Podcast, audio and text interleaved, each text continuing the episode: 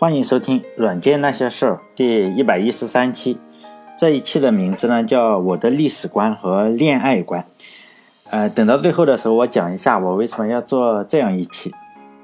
不知道呢，大家有没有这样的感觉？就是呢，在我读了很多大人物的历史故事以后呢，就会对这些大人物呢感到非常的厌倦。起码我个人是这个样子，因为在我看来呢。能够把这个名字写进历史书的这些人呢，大都不是什么善男信女。如果说实在的，如果他们是善男信女的话，也就不会把名字写进历史了。因此呢，绝大多数呃绝大多数的君王，本质上都是一些罪恶深重的人，因为他们根本就不在乎是不是滥杀无辜。当然了，你只要是杀的人足够多呢。幸存者就会害怕你嘛，他就会表扬你啊，或者是膜拜你、赞赏你，这是一个非常非常诡异的现象。其实呢，在 IT 界也类似于这个样子。比如说呢，数据库的老大，我们都知道是甲骨文公司，呃，他的这个 CEO 呢是个非常非常传奇的人物，他的名字呢叫做拉里·埃利森，嗯。他本人是和苹果公司的那个老大乔布斯呢是好朋友，还和这个英特尔的那个老大可能是好朋友。嗯，起码传记上是这样写的。就是呢，在两千零三年的时候，就这个人嘛，看上了一家公司，叫做 PeopleSoft 公司，中文名字呢叫人科。他当时就非常非常想收购。当时我在读大学嘛，他就好像我现在查了一下，他好像是出价是一百零三亿还是一百三十亿，忘记了。但是人家不卖。然后呢，最后谈判了三年，可能是两千零五年或者在两千零六年的时候就收购了这家公司，就为了报复呢。因为当时这个人科公司就是不卖，好像最终买了以后呢，为了报复，他还解雇了其中的几乎所有人，就解雇了六千多人。他就是这么一个非常非常凶狠的角色。苹果公司的这个乔布斯呢，肯定是会写软件的，他会写一定的程序，因为他在年轻的时候呢，就是附近。周围的小伙伴中，他就是写程序还算是高手，当然肯定比不上他后来的搭档那个叫沃兹的人。但是这个拉里·埃利森呢，是一行程序也写不出来的。但是呢，他仍然是甲骨文公司的这个精神领袖。因为我这个电台呢，就是说正能量是不多的。如果大家听过很多期的话，就会发现正能量不多，因为我都是讲一些历史呀，或者是吐槽一些东西。因为在我来看呢，其实历史上是没有什么正能量的。比如说这个拉里·埃利森嘛，在 IT 界，就是某一些方面，如果我们来看的话，其实呢是负能量非常满满的。比如说呢，他曾经是微软公司的一个死对头，就是这个甲骨文公司和微软公司是死对头的，他就雇佣了一个商业间谍。他这个商业间谍是谁呢？是在微软公司一个清洁工，就是打扫卫生的。因为呢，整天就在微软打扫卫生的话，他总是能够接触到垃圾嘛，垃圾桶。然后呢，他就天天在垃圾桶里找证据，然后把这些证据呢再交给甲骨文公司。这实际上就是非常非常著名的垃圾门事件。如果大家看过这个事情的话，经常关注 IT 界新闻的话，然后呢，这件事情比尔盖茨我们就是知道这个人呢，大部分时间都是比较温文尔雅，是不骂人的。但是正是因为这个垃圾门事件。这个比尔盖茨在这个媒体面前呢，就大骂这个哈甲骨文公司就是个垃圾公司嘛，就用如此恶心的手段来搞我们。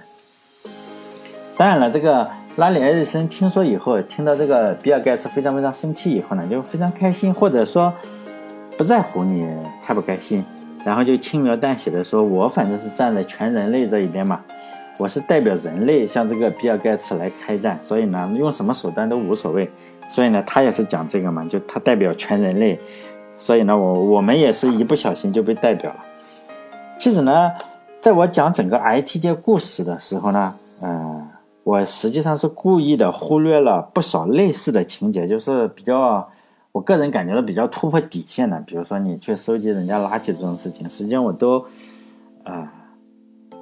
没有怎么讲，包括呃，谷歌啊跟苹果之间那种讲安卓系统的时候，我都没有讲这种啊，也有类似的商业间谍的故事出来，我就没有讲这些事情，因为算是比较清真的版本了。因为，但是呢，可能还是有一些问题，比如说我最近这几期啊，总是在讲互联网，互联网的时候呢，总是我我经常可能会说，我这些故事是在一家叫 Twitter 网站上看的，采访呢是在 YouTube 网站上看到的。结果呢，总是有人非常不开心，我也搞不清楚为什么，可能觉得我这是与人民为敌，是吧？搞得我这个心情也不好，因为总是总是提这两个网站，因为这两个网站我们访问不了。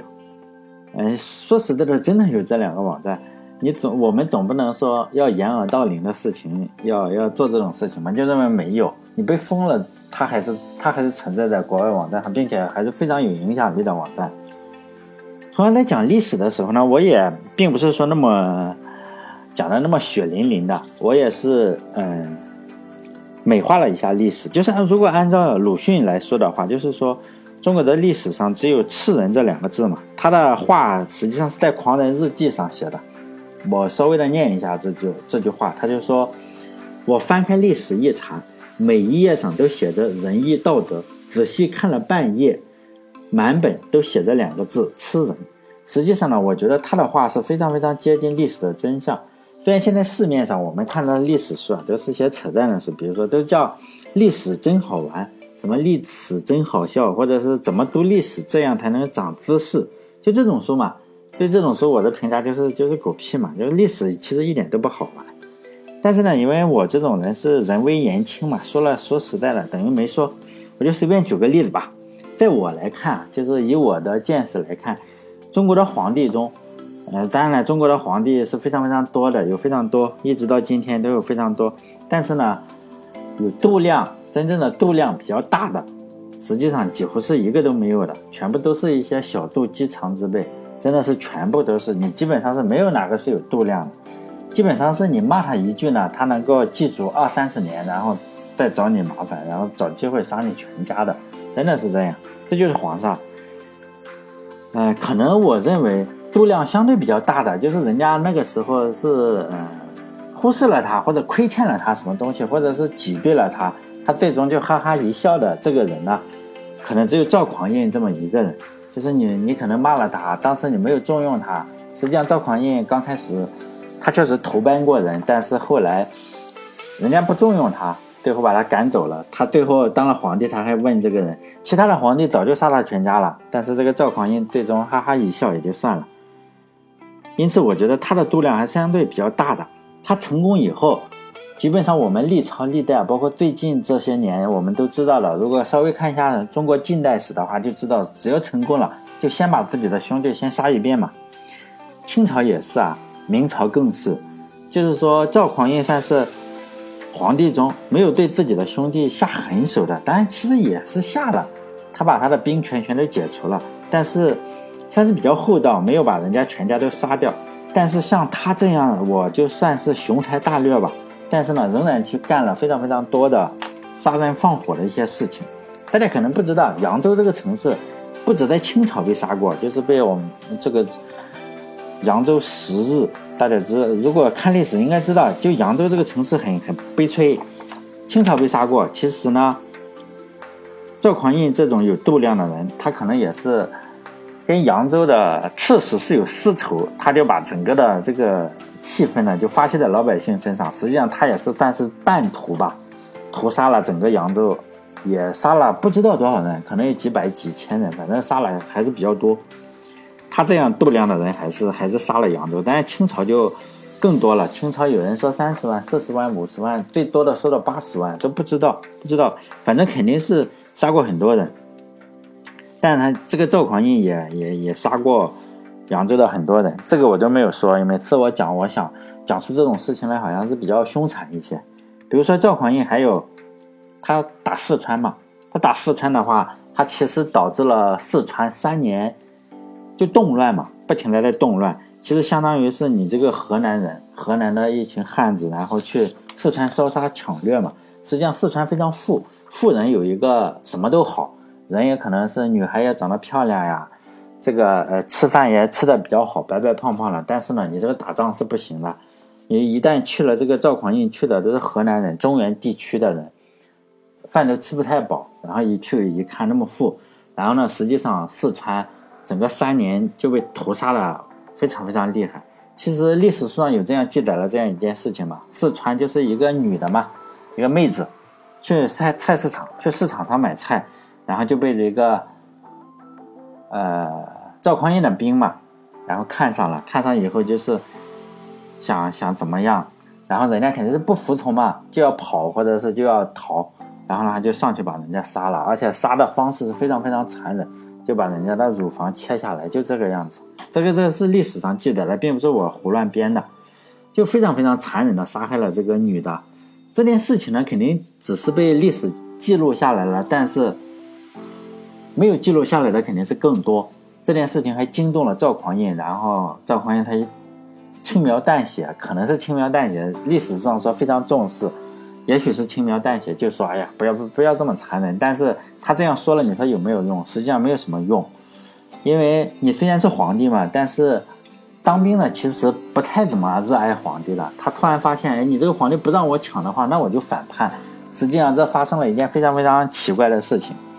然后就是赵匡胤的兵去打四川，四川的兵因为可能是吃的太好了，实际上是不太能打四川。当时就是太富了，这个大米又多，吃的又好，实际上还打只打了三个月就全投降了。那剩下的。赵匡胤说：“你不要太杀这个四川人嘛，你这个抢也抢的不好。”然后这些兵就反，就是他们这个皇家派去的侵略军当场就起义了。这很奇怪是吗？因为他大家都想当皇帝，比如说我也想当皇帝，我凭什么要听皇帝呢？如果我有机会当皇帝的话，我肯定是不会去听皇帝的嘛。就这样，实际上四川发生了非常非常大的混乱，然后死了非常非常多的人。这个只是记录下来了。小人物嘛，就在这种战争年代就死了，去买个菜，然后就被残忍的杀害了。这种事情说实在的，我知道非常非常多，可能随口就能说出非常多来。但是呢，我还是没有说，因为我觉得我们受的教育是不太一样的，就是我们可能就是在红旗下长大，我们都是讲我们有优秀的历史传统，所以呢，这种事情我都没有讲。但是呢，还是被说啊，你这个这个 负能量太多。就是说呢，我还是前面我刚刚说了，有时候我们看多了，尤其是我看多了历史上这些大人物的话，实际上我还还是挺讨厌他们的，就觉得挺无趣。所以呢，呃，那些在我后台留言的那些人，或者在这个网易云音乐里留言的人，还有在那个什么喜马拉雅 app 上留言的人呢，就说你能不能讲点正能量的东西呢？啊，所以呢，就不要指望我去歌颂什么东西。因为想歌颂的人，或者已经在歌颂的人已经非常非常多了，即使多我一个或者少我一个，根本就没有任何用处的。所以呢，我不大可能去满足，就是那些人的需求了。我再回来说一下这个拉里·埃里森吧，就是 Oracle 的，就是甲骨文公司，世界上现在应该是第二大或者第三大的软件公司。这个人呢，还有个超能力，就是找女朋友。他在硅谷呢，呃，硅谷这种事情，说实在的，找女朋友的人特别特别厉害的人，他应该算一个。还有一个那个就是看起来像个老好人，到处讲正义的那个人，说实在的，他这个这个什么在 Instagram 上还是在什么被爆出来，他这个也喜欢找找这种女的。当然，那个大佬会相对比较虚伪一些，但是这个拉里·埃里森呢，就一点都不虚伪，他就是说不装。有这个爱好呢，就有这个爱好。他这个生性是非常非常风流的，在硅谷呢也是出了名的钻石王老五，但也也是花花公子。他呢也也无数的女人肯定也是对他朝思暮想的，毕竟有好几百亿。他曾经夸过海口嘛，呃，他曾经夸海口说，我们认为夸口说可能是真的。他说呢，有一半以有一打以上的，就至少一打以上的好莱坞艳星呢，跟他是有关系的。当呃，苹果公司的这个创始者也是他的好朋友。前面我说了，有两两三个好朋友，都是说这种怪人，一个是乔布斯，还有英特尔的那个偏执狂才能生存的人，也是他的好朋友。呃，反正这个记者也知道他们是好朋友嘛，就打电话问问，就是要做这个艾利森的这个传记的时候，就打电话问这个乔布斯，哎，你们这几个好朋友中谁是就是。他最后最大的推动力就是说呢，谁对这个艾利森帮助最大呢？这个乔布斯就笑了笑，对着电话就说：“不是我们，是女人。”就说是女人嘛。这个艾丽森的副总也曾经回回忆过一件事情，就是在第一次见面的时候，艾丽森是亲自嘛开车去机场接他，两个人就是在机场接了他，然后在啊一直聊天嘛，就聊天，坐在副驾驶上聊天。这个副总，然后开到他家，结果到了艾丽森的家门口呢，这个艾丽森就打开后备箱，就里面这个后备箱里装了一个女的，就金发女郎嘛，这个金发女郎就亲了这个艾丽森一口，然后就走了。走了以后，因为这个副总肯定是很震惊嘛，因为你把一个女的放在这个后后驾驶的这个这个，就是我们这个后备箱里，肯定是比较震惊的。然后呢，这个艾丽森就觉得没没关系嘛，然后就把这个副总请到他的家里。等到他进了家门口一看，哎，进了他的家里一看，哎，发现屋里还有两个女的，花枝招展的女的在里面。所以呢，这个艾丽森的风流也是出了名的。所以呢。我也认为和我和乔布斯在这一点上应该达成共识了，是吗？我觉得这个女的也可能是这个艾丽森成功的最最重要的因素之一吧，或者是最重要的因素。因此呢，我们程序员嘛也应该学一下艾丽森，应该去会泡妞。不是最近嘛，前天还是大前天，不是七夕嘛，就是中国的情人节，七夕牛郎织女，结果就出了一大堆的泡妞教程，我还看了一下。我觉得可操作性非常非常低，也许是时代不同了，跟我们十几年前或者二十年前是不同了，跟我们二十年前的泡妞经验可能不同了。但是我还是总结一下我们那个年代时候一些经验，供大家参考吧。首先呢，我觉得选择的对象你是要有可能性的，比如说你这个程序员想泡的人是汤唯呀，或者高圆圆啊，或者是 Gaki 这些，那就算了，因为我都试过，都搞不定。呃，我说，比如说，你说找的对象应该是你的同学呀，或者是同事呀，或者是一个小区的人，一个城市中的人，差不多阶层的这种人，他是有机会的，机会会更大一些。比如说，你是一个程序员，你就应该找一个美工，是不是？或者是你一个程序员，你就不能想当驸马，说，哎呀，我要娶了这个皇帝的女儿，这非常非常不现实。如果能行的话，如果能够实现，或者能够。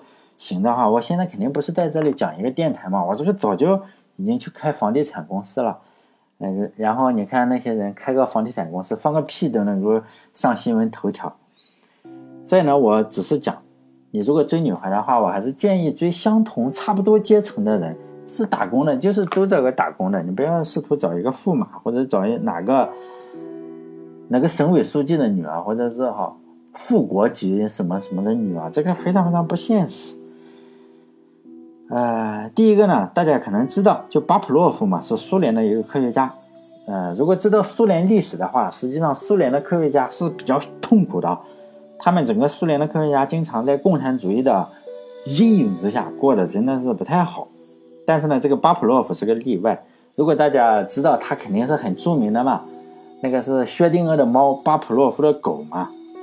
就你喂狗之前呢，它就是响一下铃，过一段时间以后呢，它这个。狗的铃，这个这个一听到响铃，你即使不喂它吃饭，它也分泌唾液。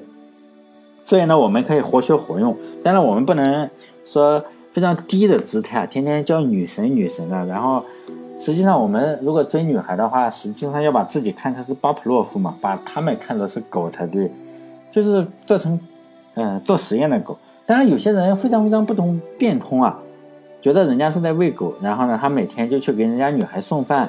结果实际上这会把这个气氛呀搞得非常非常尴尬。其实呢大可不必，也可以做一些不太尴尬的事情。比如说呢，有事没事你就发一下短信，或者是哎记住他穿了什么衣服啊，或者过几天就问一问啊，或者是你你你就记住他哪一天穿的哪个裙子嘛，花裙子嘛。然后当然也记不住背单词，我们也记不住嘛。但是你可以记在这个本子上嘛。过几天你去问问，哎，好像那几天你穿的裙子好像很漂亮。就这样，反正就是说这些没用的话嘛，就是说没用的话，人家知道是什么意思。当然，就是说不要贸然去表白。如果大家看过，就是说鲁迅嘛，写过《阿 Q 正传》是吗？如果读过的话，就会记住一个非常非常深刻的印象啊。这个鲁阿 Q 要向吴妈去表白嘛，他怎么表白？他跟人家谈了半天半天话，然后他突然跪下了，就是然后跪下，然后就说了两一句话，就是我要和你困觉。就我要和你睡觉，就这个样子，结果把吴妈吓跑了。大家如果看过，应该对这个这个记忆非常深刻。起码我是记忆非常深刻。这是最烂最烂的表啊，就是最失败的一个表白嘛。实际上呢，表白这件事情是谈恋爱中一个非常重要的阶段，但是它是一个成功的阶段。就是说，你这个谈恋爱要宣誓成功的阶段，而不是说追求的开始。希望大家理解这一点，并不是说你基本上表白了，这件事情就已经成功了。你如果没有把握的话，就不要表白。虽然这个就就非常非常尴尬。比如说阿 Q 这种表白太烂了。如果你没有十足的把握的话，不要学电视上或者韩剧上那种摆蜡烛啊，你摆个几千个蜡烛，还被或者是送几千朵玫瑰花这种事情啊。一旦表白了，而且你没有把握的情况下表白，会非常陷入非常非常不利的一个地位。因为表白这个东西啊，就相当于我们打牌的这个王和炸，你不能一一出来就出王炸，人家出了一对五，你出个王炸。你这个王炸出来以后啊，这个牌就没法玩了。其实呢，你只要有事没事的去和他联系，比如说你记得他穿的衣服啊，或者请他去看个电影啊。说实在的，只要是这个姑娘智商超过二十，不是个纯傻子，他就知道你喜欢他。这个就是女人的直觉，雌性动物的直觉。你所以呢，你不要觉得，哎呀，我不表白是不是你不知道？没事，他肯定是知道的，哎。如果你非非得觉得，哎呀，我不表白，他肯定不知道，那就太蠢了。可以还有一个变通的方法，就是说，你向她的闺蜜透露这些信息，就是你没事有事没事的和她闺蜜聊天嘛。首先你人缘要好，聊天的话，你可以打听她的消息嘛，就故意的问她的消息。你不要不要不用担心这件事情会传到你需要追的女孩的耳朵里，这个事情本身也是你想要的效果，所以呢，不要主动去表白。但是，如果这件事情你做了半年多，你整天去打听人家的消息啊，或者是整天去什么东西，但是呢，人家对你还是非常非常冷淡。比如说，你去约个看电影，人家从来不去，人家说我要去跑步，有事。结果你问他是不是在跑步，人家说没事，我在吃辣条。就这种事情，你就知道没戏了。没戏的话，你就应该换一个人追。否则的话，这个时候你还强行表白，你又抱个九千九九百九十九朵玫瑰是吗？或者是？抱着多少个榴莲，或者多少个什么东西去表白是非常非常难堪的事情，那就是自取其辱。这个时候说实在就应该换个人。还有就是说，哎，你喜欢的女的是有男朋友的，这个就是说要挖要要挖墙脚了。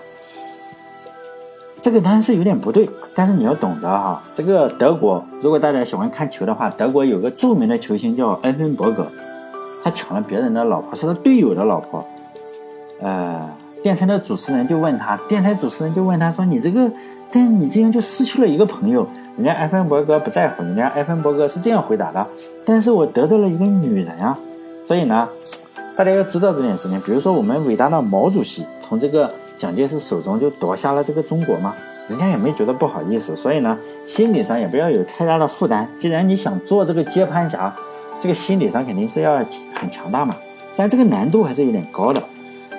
因为你要借作为一个第三者去插足的话，尤其是人家没结婚的话是更好。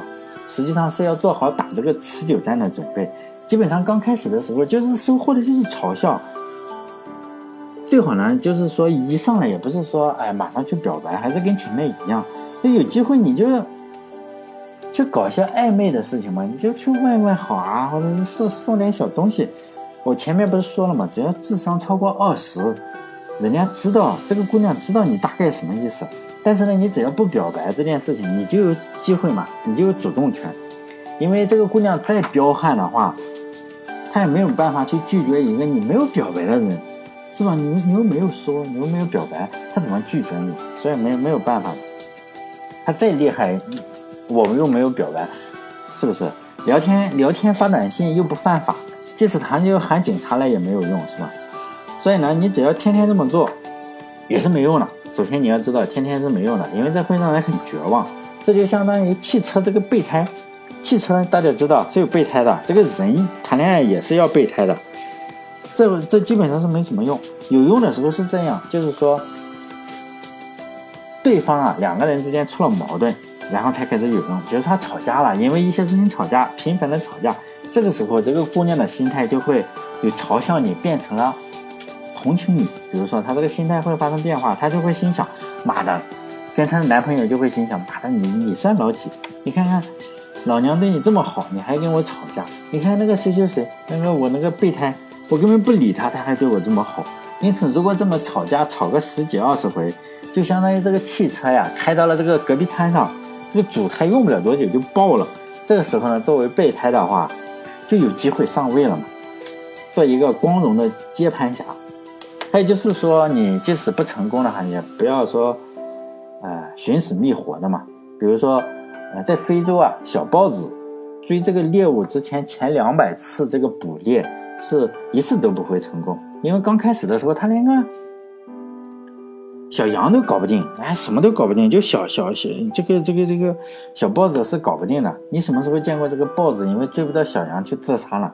因此呢，实际上小豹子长大以后，在它最厉害的最高水平，它的也不会超过百分之二十五。所以呢，大家也不要太绝望，也不要说。因为每年总是会发现嘛，表白失败，然后跳楼了，这非常蠢，这真的纯二逼的方法。如果真的要呃自杀的话，我只推荐一个自杀方法，就绝食。因为只有绝食的话，你才有反悔的机会。你饿个两顿，你就发现后悔了。但跳楼啊，你喝药，尤其是喝这种百草枯，一口下去救不过来，就没有任何反悔的余地。所以呢，这一期我就讲了我的这个历史观和恋爱观嘛。因为最近我讲这个互联网不同意我的人越来越多，结果就来找我理论，所以呢，我索性就直接爆出来算了，是吧？你不不同意就取消关注嘛。因为我今年三十六岁了，我也不可能说价值观你骂我几句我就给改变了，是吧？再说了，我这个价值观成型的时候是我二十来岁，那时候我还没有。听过说这个网上很多的这个老师的语录啊，那个那个主主主播的这个这个什么逻辑思维啊，因为价值观跟他们可能是非常非常不一样。因为我也没没怎么看过他们，我看过一两期，已经定型了。我这个价值观是七点三十新闻联播给给定型好了，所以没办法是吧？如果大家实在是不喜欢听的话，就取消关注就是了，不用跑过来骂我，实际上很没有意思。最后呢，我再讲最后一个故事，就是还是这个甲骨文的埃里森嘛，他就开着他的车行驶在旧金山的公路上，他旁边就坐着他一个刚刚今天刚刚认识的女孩，然后呢，这个女孩就说：“哎呀，你看旁边这个房子好漂亮。”埃里森就说：“哎呀，是很漂亮，真的很漂亮，要不咱们买下来吧？”然后呢，埃里森就下车敲开了这家。豪豪宅的门，就问问这个主人说：“你这个房子四百万，我能不能买下来？”这个房子一听就同，这个房子的主人一听就同意了，因为你本来就卖三百万还卖不上，这四百万肯定卖呀。当当晚上呢，这个艾丽森就和他刚刚认识的这个妹子嘛，就在那个房子里度过了难忘的一夜。最后呢，我想说的是，所有的恋爱技巧呢，实际上都不如你可以随随便便的拿出四百万买个房子哄女孩开心。来的方便，最后呢，祝大家早早的发大财。好了，这一期就到这里，再见。